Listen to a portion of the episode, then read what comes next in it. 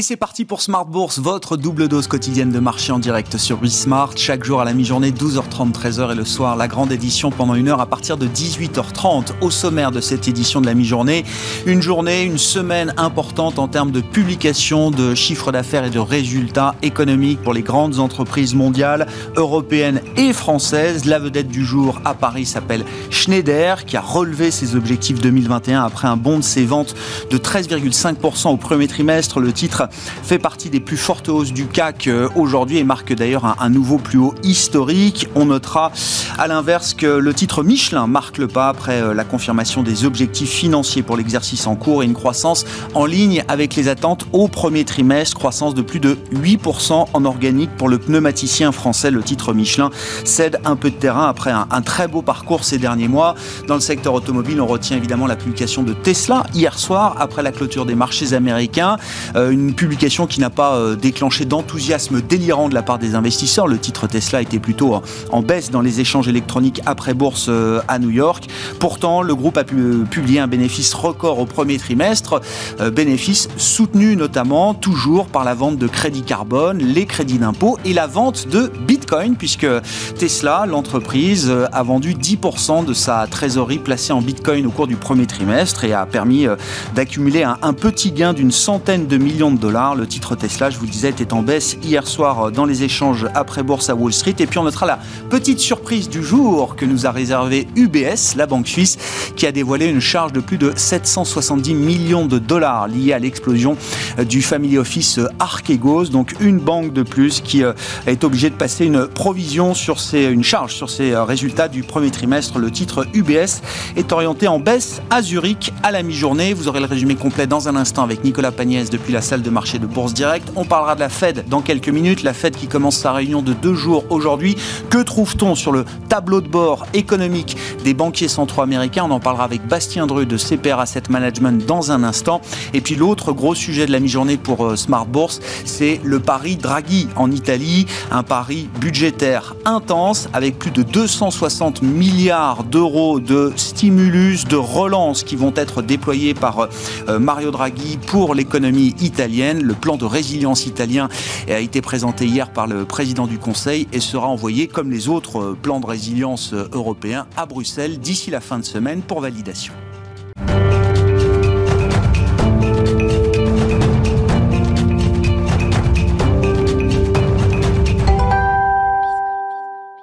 Mais d'abord, les infos clés sur les marchés à mi-séance en Europe, c'est avec Nicolas Pagnès depuis la salle de marché de Bourse Direct. Le CAC 40 consolide depuis ce matin, oscillant entre les 6265 points et les 6285 points, au sein d'une séance marquée essentiellement par les publications d'entreprises. Quelques statistiques sont tout de même euh, attendues aux États-Unis cet après-midi, comme par exemple l'indice Case-Shiller des prix de l'immobilier ou l'indice de confiance des consommateurs pour le mois d'avril. À noter que la Réserve fédérale américaine entame également sa réunion de deux jours aujourd'hui en ce qui concerne sa politique monétaire, une réunion à l'issue de laquelle les investisseurs n'attendent pas de changement particulier. Verdict demain donc avec le discours de Jérôme Powell à l'issue de cette réunion. Aux États-Unis, les investisseurs suivront également euh, après la clôture de Wall Street ce soir les résultats de Microsoft ou encore ceux de Alphabet. En attendant, ils ont pu découvrir ceux de Tesla hier soir. Tesla qui annonce un bénéfice supérieur aux attentes à 438 millions euh, de dollars sur le trimestre, soit 39 cents par action contre 16 cents par action un an plus tôt. Une performance permise par une progression de plus de 74 de ses ventes sur un an à 10,39 milliards de dollars, représentant euh, pas moins de 184 800 voitures vendues. Il n'en reste pas moins que malgré cette progression impressionnante, les résultats de Tesla sont légèrement en dessous des attentes du consensus, ce qui faisait reculer euh, le titre dans les échanges d'après-bourse à New York hier soir. À Paris à présent, les investisseurs ont pu découvrir de nombreux résultats d'entreprise également, à commencer par Michelin qui a confirmé euh, de son côté ses objectifs de résultats opérationnels et de flux de trésorerie pour 2021. Michelin qui a annoncé hier soir avoir vu ses ventes rebondir au premier trimestre sur un an. Son chiffre d'affaires progresse de 2,3% en données euh, publiées euh, et, progresse de 8,3% à taux de change et périmètre constant pour un montant de 5,45 milliards d'euros. Autre valeur à publier ses résultats, Schneider Electric annonce de son côté un chiffre d'affaires en progression de 13,5% en données organiques au premier trimestre 2021. Pour l'ensemble de l'année, le groupe relève ses objectifs et vise une croissance de son EBITDA comprise entre 14 et 20%, accompagnée d'une croissance de chiffre d'affaires comprise elle entre 8 et 11%. Lagardère annonce de son côté un recul de chiffre d'affaires de 33,5% au premier trimestre à 905 millions euh, d'euros, plombé notamment par le recul de son activité travel retail, alors que la maison d'édition Hachette progresse de son côté d'un peu plus de 11%. Rappelons euh, que le groupe Lagardère a annoncé hier étudier un projet de transformation du groupe en société euh, anonyme. Un accord serait également sur le point d'être conclu pour protéger les actifs du groupe pendant quelques années. Alten annonce euh, de son côté que son chiffre d'affaires a reculé de 1,3% au premier trimestre euh, à 681,1 millions d'euros exactement. Un recul pénalisé notamment euh, par l'activité France du groupe d'ingénierie où celle-ci recule de 12,7% alors que l'activité progresse de 6,8% en données publiées à l'international. Si à taux de change et périmètre constant, l'activité du groupe est toujours en recul en France comme à l'international par rapport à il y a un an, le groupe constate une reprise de l'activité amorcée fin 2020 et qui continue sur l'année en cours. Et euh, on continue avec les valeurs qui publiées à Paris. Biomérieux annonce de son côté une croissance de 9,9% de son chiffre d'affaires à 845 millions d'euros sur le premier trimestre. À périmètre et change constant, celle-ci euh, progresse même de 16,5%. Une activité portée par la biologie moléculaire, les immunoessais et les applications industrielles développées par le spécialiste du diagnostic in vitro.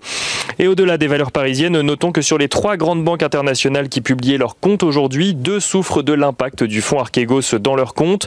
UBS fait état d'une charge de 774 millions de dollars en lien avec le fonds, malgré une hausse de 14% de son bénéfice net au premier trimestre, tandis que Nomura annonce de son côté un impact de 2,3 milliards de dollars, sa plus importante perte trimestrielle depuis la crise financière de 2008. Sur la période, la perte nette de Nomura ressort à 1,1 milliard de dollars.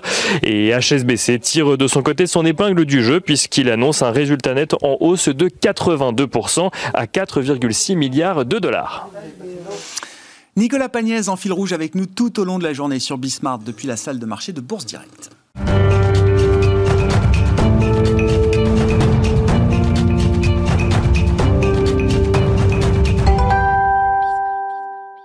La Fed, qui est un, des points euh, marquants de la semaine en termes d'actualité de banque centrale. On en parle avec Bastien Dreux, avec nous par téléphone, responsable de la macro-stratégie thématique de CPR Asset Management. Bonjour et bienvenue, euh, Bastien.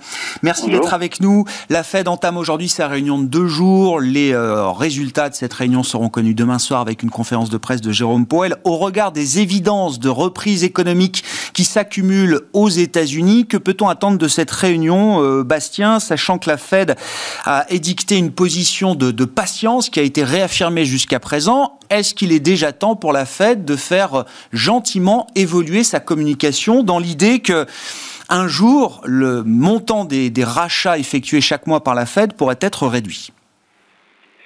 Alors, je pense que la, la, conférence de presse de Jérôme Powell va être l'une des plus délicates depuis le début de son mandat. Euh, c'est vrai qu'on part d'une situation initiale euh, économique qui est très dégradée. Il manque encore 8 millions d'emplois par rapport au début de la crise, ce qui fait que la Fed, de toute façon, ne peut pas aller trop vite. C'est une obligation. En revanche, on a de, de vraies améliorations aux États-Unis. Euh, la vaccination a été très vite. Il y a 42% des Américains qui sont vaccinés actuellement. Il y a des pans entiers de l'économie qui sont en train de rouvrir. On a la situation qui s'améliore assez rapidement sur le marché du travail. Et puis aussi l'inflation qui commence à accélérer à droite à gauche. Euh, on peut mentionner au passage, par exemple, le prix euh, des, véhicules euh, d'occasion qui est en augmentation de 52% sur un an. C'est quand même assez spectaculaire. Donc on a une dynamique qui est très positive et très forte. Et d'ailleurs, il y a Jérôme Powell et différents membres du board qui ont quand même répété ces dernières semaines qu'ils s'attendaient à de très bons chiffres pour économiques en ce qui concerne les États-Unis et donc, on devrait s'orienter vers une petite inflexion en termes de communication lors de lors de, ce comité de politique monétaire. Qui pourrait prendre quelle forme euh, concrètement, Bastien? Alors, alors, je pense que euh, il y aura pas de, de, de tapering qui sera annoncé euh, demain. On n'aura pas euh, de d'annonce donc euh, du ralentissement des achats. ceci dit, peut-être qu'on va abaisser un petit peu la barre pour pour ce, ce ralentissement des achats dans, dans, dans la communication. Alors la difficulté pour une banque centrale qui utilise à plein ces deux leviers de politique monétaire, il y a la politique de bilan, donc euh, qui consiste à acheter massivement des titres, et puis euh, la politique de taux, avec mmh. actuellement une politique de, de taux zéro, c'est que quand euh, la banque centrale devient moins accommodante, il faut bien réussir à dissocier les, les, deux leviers. C'est ça qui avait posé notamment problème en 2013 avec le fameux épisode de, de Taper Tantrum, parce que à l'époque, le fait que Bernanke indique que les achats de titres allaient ralentir, ça avait amené les marchés à anticiper euh, beaucoup plus de hausse de taux directeur euh, de, sur les sur les deux trois ans qui, qui, suivaient. Mmh. Euh, je dirais que la situation aujourd'hui elle est quand même assez différente parce que on a des, marchés, des marchés qui anticipent déjà des hausses de taux directeur pour 2022 et 2023, donc une pour 2022 et deux pour 2023, et donc il y a quand même une fenêtre qui est ouverte pour pour les mois qui arrivent pour donner des indications plus claires sur sur le calendrier de, de tapering. Bien, juste pour terminer, mm. un, petit, un petit signe qui montre vraiment qu'il y a ces deux éléments de politique à considérer, donc la politique de bilan et la politique de taux. C'est notamment ce qui s'est passé la semaine dernière au Canada, où euh, on a la, la, Banque centrale, donc la Banque du Canada, qui a euh, ralenti ses achats de titres de, de, 4 milliards par semaine à 3 milliards par semaine, mais elle a aussi changé sa euh, forward guidance de taux ah. en disant que jusqu'à maintenant, elle s'attendait à ce que les, les taux directeurs ne, ne soient pas avant 2023 et là, elle, indique qu'ils ne seront pas remontés avant la, le la deuxième moitié de 2022. Donc on voit bien qu'il y a ces deux éléments euh, à prendre en compte en ce qui concerne les, les, les, banques centrales. Bon, une communication qui devient un peu plus complexe peut-être pour la Réserve fédérale américaine. L'histoire d'inflation m'intéresse, Bastien, on est passé un peu vite dessus, mais cette histoire des, des voitures d'occasion, là, parce que au-delà de, de, de des, des, des, évidences ou des pistes inflationnistes qu'on est tous en train de, de traquer aujourd'hui euh, dans les différents différents secteurs et dans les différentes activités industrielles. Ce qui est important, c'est de comprendre d'où vient cette inflation. Comment vous expliquez l'augmentation euh, forte de la demande pour les, les voitures d'occasion et pour les prix euh, euh, en corollaire? Alors bah, déjà, les facteurs de demande, ils sont assez clairs. C'est le fait qu'il y ait le revenu des Américains qui est très fortement progressé dernièrement. Et là, l'économie rouvre, donc euh, la population a envie d'acheter des, voitures, tout simplement. Ensuite, en ce qui concerne les facteurs d'offres, on a euh, des problèmes dans les chaînes d'approvisionnement euh, en général. Hein. De toute façon, c'est assez généralisé ce type de, de, de problème d'approvisionnement. Mais en plus de ça, en ce qui concerne le secteur automobile en particulier, il y a le problème de, du fait que les, les entreprises les constructeurs automobiles n'arrivent plus à se fournir en, euh, euh, semi-conducteurs et euh, ce qui fait que la production de, nouveaux véhicules est plutôt, enfin, elle n'est pas aussi forte qu'est-ce qu'elle aurait dû être, quoi. Donc c'est pour ça qu'on a vraiment une pression à la hausse sur les prix des véhicules sur le marché secondaire. Et ça, ça compte dans les, les indicateurs d'inflation qui sont regardés par les marchés, par les banquiers centraux. ce, ce, sujet de l'automobile, en l'occurrence, Bastien Alors, parmi d'autres, mais ça, ça, ça, ça euh, représente à peu près 3 à 4 si vous voulez de l'inflation sous-jacente. Et donc, euh, si euh, on avait vraiment ce, cette, cette, cette, forte augmentation des prix sur le marché secondaire qui rentrait dans le, dans le CPI, dans les indices traditionnels d'inflation, on pourrait avoir une inflation sous-jacente qui augmente de quasiment un point de pourcentage d'ici l'été, et ça pourrait nous amener avec une inflation sous-jacente aux États-Unis d'à peu près 3% vers, vers l'été. Donc c'est quand même des, des, un rythme d'inflation sous-jacente qu'on n'a pas vu depuis très longtemps en ce qui concerne les États-Unis. Alors après, il n'y a, pas, a pas que ça, il y a aussi par exemple les, prix alimentaires qui augmentent très très fortement. Donc là, ça rentre aussi euh, pas dans l'inflation sous-jacente, mais dans l'inflation totale. Et euh, là, on a euh, tout un tas de, de, matières premières agricoles qui sont en train de battre des records. Par exemple, le, le soja qui a atteint son plus haut niveau depuis de nombreuses années. Oui, ça veut dire, enfin, l'exercice de prévision étant euh, compliqué par nature et particulièrement compliqué dans cette, cette reprise très atypique, ça veut dire quand même que le, le risque sur les chiffres d'inflation à venir est plutôt un risque à la hausse, un risque positif, euh, Bastien. très clairement parce qu'on a ces facteurs qu'on vient d'évoquer, et après il y a des facteurs un peu plus mécaniques, disons, en ce qui concerne les États-Unis. Si on, si on regarde par exemple le prix des hôtels, eh bien, ce qu'avait ce qu'avait fait le, le, BLS, non, qui calcule l'inflation aux États-Unis, c'est qu'ils avaient très fortement fait baisser les prix des hôtels dans leurs dans leurs indices d'inflation. et là, avec la rouverture de, de l'économie, le fait que les, les, hôtels sont soit en train de, de rouvrir, on a une sorte de rattrapage, on revient au niveau de prix qu'on avait euh, à peu près avant la crise. Et euh, ça, ça aussi, par exemple, en soi, ça peut amener 2 à 3 dixièmes euh, d'inflation sous-jacente sur, sur les, les 2-3 mois qui arrivent. Mmh. Donc il y, y, a vraiment un ensemble de, de, facteurs qui vont se superposer et qui font qu'on a plutôt un risque aussi en ce qui concerne l'inflation aux États-Unis.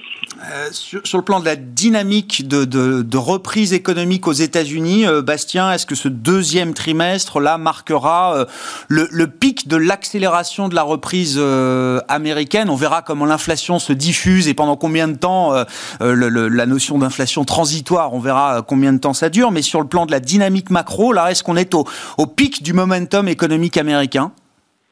On n'en est pas forcément très loin.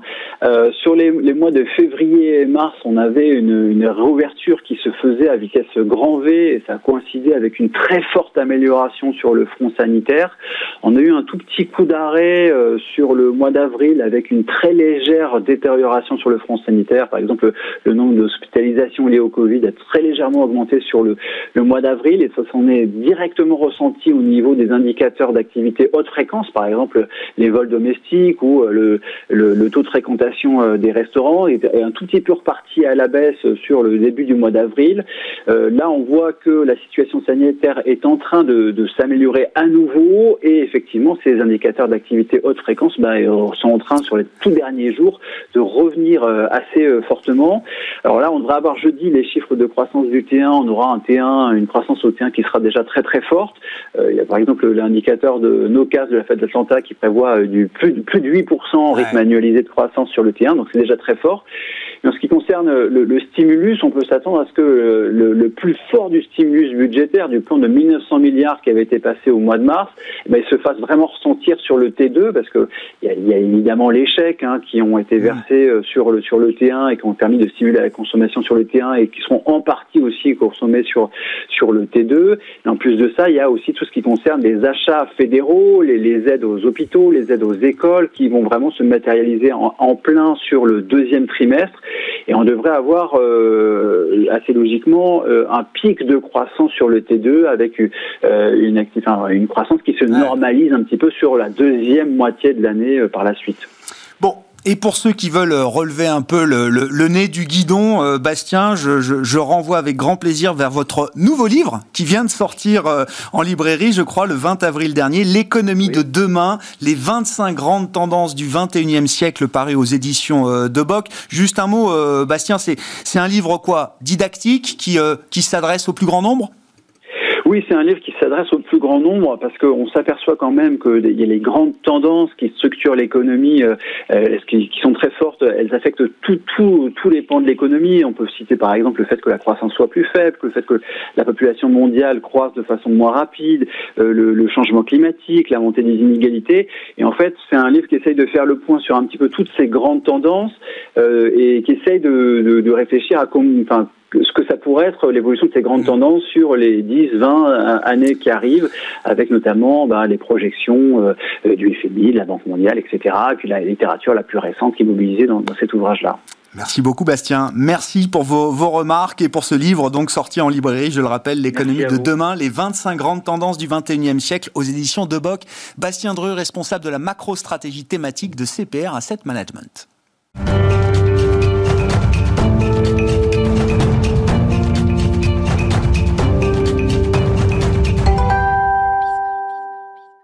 L'autre gros sujet du, du jour, c'est le pari de Mario Draghi pour l'Italie et on en parle avec Arthur Jurus qui est euh, avec nous en visioconférence depuis la Suisse, chef économiste de Landolt et compagnie. Bonjour Arthur, merci beaucoup d'être euh, d'être avec nous. Effectivement, hein, pourquoi on parle du pari Draghi? Parce que l'Italie est perçue comme le, le, perdant structurel de la zone euro depuis sa, sa création, un manque criant de, de croissance potentielle, comme on dit dans vos métiers, euh, Arthur.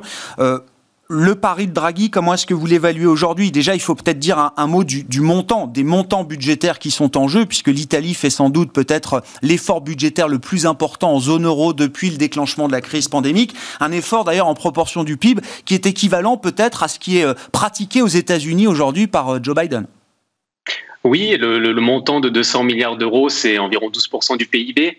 12% euh, du PIB est allé sur, sur quelques années. Et surtout, on a ce biais euh, vers environ 70 milliards d'euros de, dépenses euh, fléchées vers la transition écologique et puis également des montants significatifs proches des 50 milliards sur la numérisation, sur la digitalisation et puis de manière plus euh, euh, réduite sur la partie infrastructure. Euh, le, pari Draghi par rapport à ce plan de relance, c'est aussi finalement le pari d'engager des premières réformes structurelles, et c'est vraiment cet enjeu qui manque à l'Italie depuis près d'une décennie. C'est une démarche qu'a entreprise l'Espagne il y a encore quelques années de manière un petit peu forcée par les, plans d'austérité, qui a évidemment aussi entamé la Grèce euh, il y a un certain temps. Et aujourd'hui, l'Italie a un vrai besoin de mener des réformes pour compenser des fondamentaux qui sont dégradés, euh, en particulier sur une démographie qui est, vieillissante, peu de jeunes, beaucoup plus de seniors, une tendance qui impliquerait une division par deux de la population d'ici 2100 et surtout une faiblesse de la productivité qui est déjà observée depuis deux décennies, puisque si on compare l'Italie avec ses voisins européens, l'Italie globalement a une productivité qui est stable qui n'a pas augmenté depuis les années 2000, alors que ses voisins allemands, français ont connu une croissance de 20% et ceux espagnols de 10%. Donc il y a un vrai besoin en Italie aujourd'hui de réformer et euh, de profiter en fait de cet environnement ultra favorable pour mener quelques réformes malgré ce nouveau gouvernement qui a été mis en place tout récemment. Et quand on parle de réformes structurelles, euh, Arthur, ça, ça nécessite justement en contrepartie euh, un, effort budgétaire de cette intensité qui va amener le ratio dette sur PIB de l'Italie à, 160%. Oui, alors toutes les, euh, tous les ratios de dette publique par rapporté au PIB ont augmenté par rapport à l'an dernier, d'une part parce que la dette a augmenté fortement et d'autre part parce que les PIB se sont réduits de manière drastique. Finalement, l'enjeu de la soutenabilité de la dette publique euh, c'est un enjeu de second ordre aujourd'hui. Pourquoi? Parce que euh, paradoxalement, le coût du service de la dette italien a diminué depuis un an, alors qu'on avait euh, entamé cette, augmentation des dettes et des émissions obligataires italiennes. Le, vrai enjeu pour l'Italie, c'est encore une fois cette absence de réforme et surtout cet environnement ultra favorable en fait. C'est-à-dire qu'on a un alignement des planètes qui n'a jamais été observé. On a globalement des autorités qui incitent à, l'expansionnisme budgétaire de, manière euh, importante, voire même illimitée.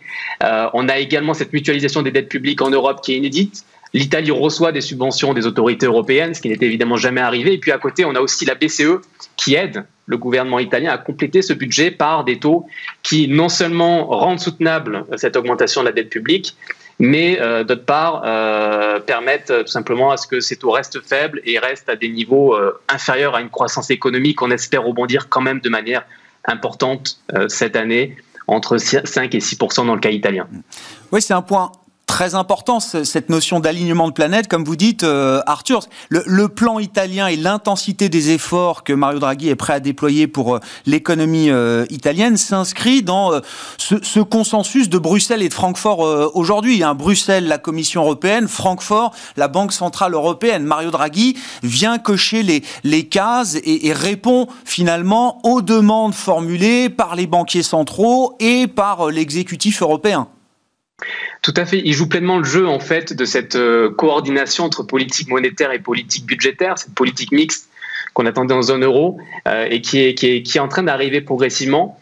Euh, et donc en fait, c'est ça qui est important, c'est que dans ce plan de relance italien, il y a un, véritable enjeu politique pour le nouveau gouvernement italien qui a peu de temps parce que l'environnement politique italien est, historiquement assez instable. Donc il faut montrer l'efficacité des nouvelles mesures rapidement.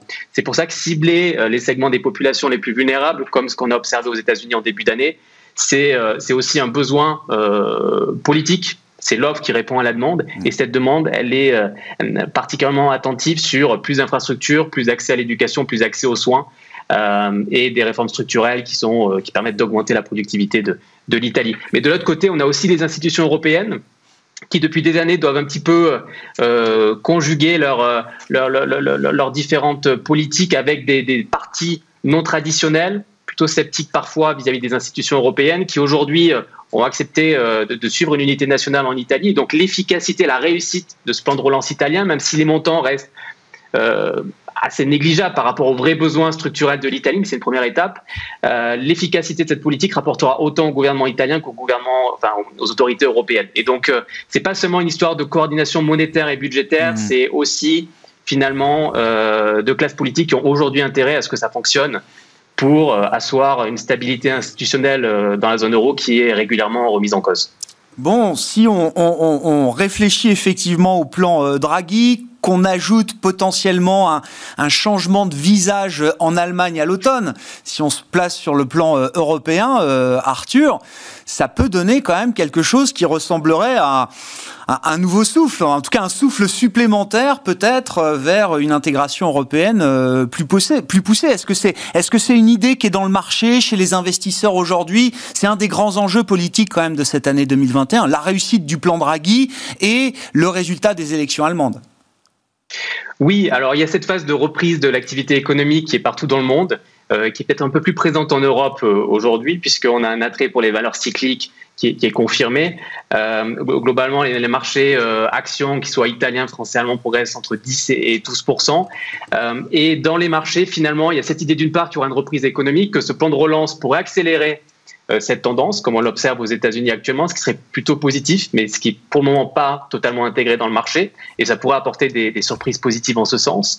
Euh, aujourd'hui, ce qui est vraiment acté finalement, c'est qu'on a euh, d'abord une volonté de la BCE de racheter des actifs de manière durable, et en particulier de privilégier la dette italienne et la dette périphérique.